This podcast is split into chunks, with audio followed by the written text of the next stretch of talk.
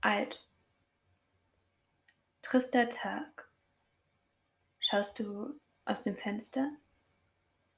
Die Auswahlmöglichkeiten deines Handelns sind begrenzt, da deine Beine sich sträuben, sich ein Stück zu bewegen.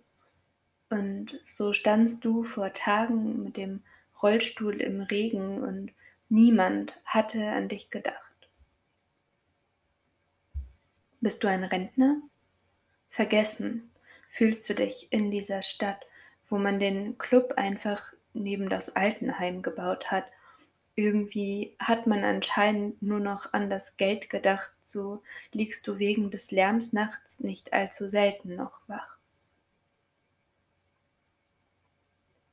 Das Krankenhausessen spiegelt dein Lebensgefühl. Ihm fehlt's an Geschmack, was dir noch niemals gefiel. Leben hier? Lange, triste Tage.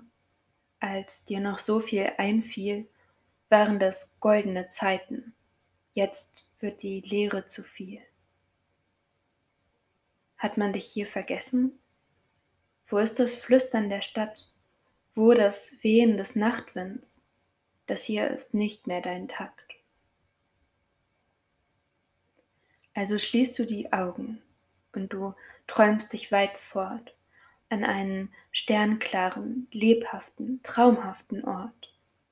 Sitzt im Wagen, der Fahrtwind bläst dein Haar aus dem Gesicht. Dieses Gefühl scheint so nah und du vergisst es auch nicht.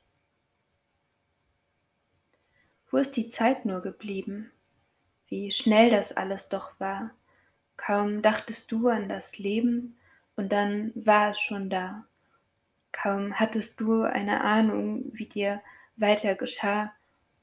Du fühlst ein inneres Beben, wo eben noch Ruhe war.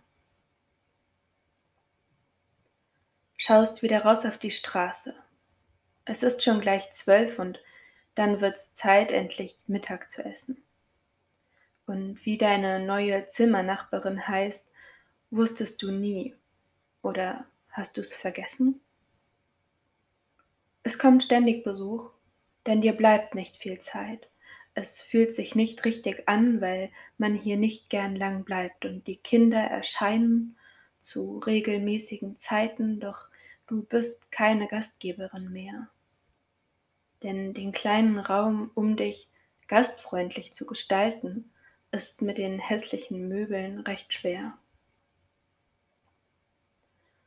Und dein Leben besteht jetzt zu großen Teilen aus Warten auf das Essen oder den nächsten Tag oder darauf, dass einer ins Zimmer kommt und dir zu den Blutbildern noch etwas sagt.